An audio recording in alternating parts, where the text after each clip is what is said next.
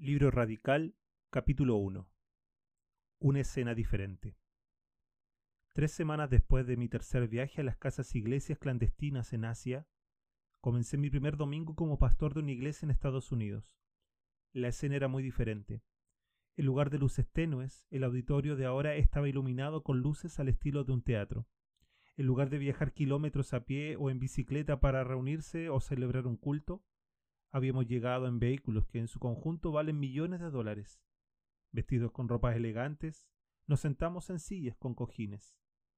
Para ser sincero, no era mucho lo que estaba en juego. Muchos habían venido porque era su rutina habitual. Algunos habían venido solo para ver quién era el nuevo pastor. Sin embargo, nadie había venido a riesgo de su vida. Esa tarde las multitudes llenaban el estacionamiento del predio multimillonario en expansión de nuestra iglesia. Las madres, los padres y sus niños saltaban sobre eh, esos juegos hinchables. Se estaban discutiendo planes que contemplaban el uso del terreno adyacente para construir un centro de recreación vanguardista con comodidades que pudieran proporcionar más actividades como esta.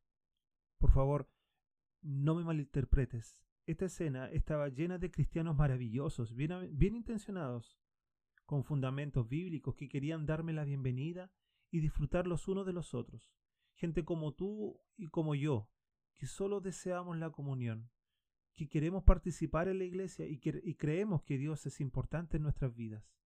No obstante, como nuevo pastor que comparaba las imágenes que me rodeaban ese día con las que todavía tenía fresca en mi mente de los hermanos y hermanas al otro lado del mundo, no pude evitar pensar que en alguna parte del camino hemos perdido lo que es radical de nuestra fe y lo hemos sustituido por lo que es cómodo.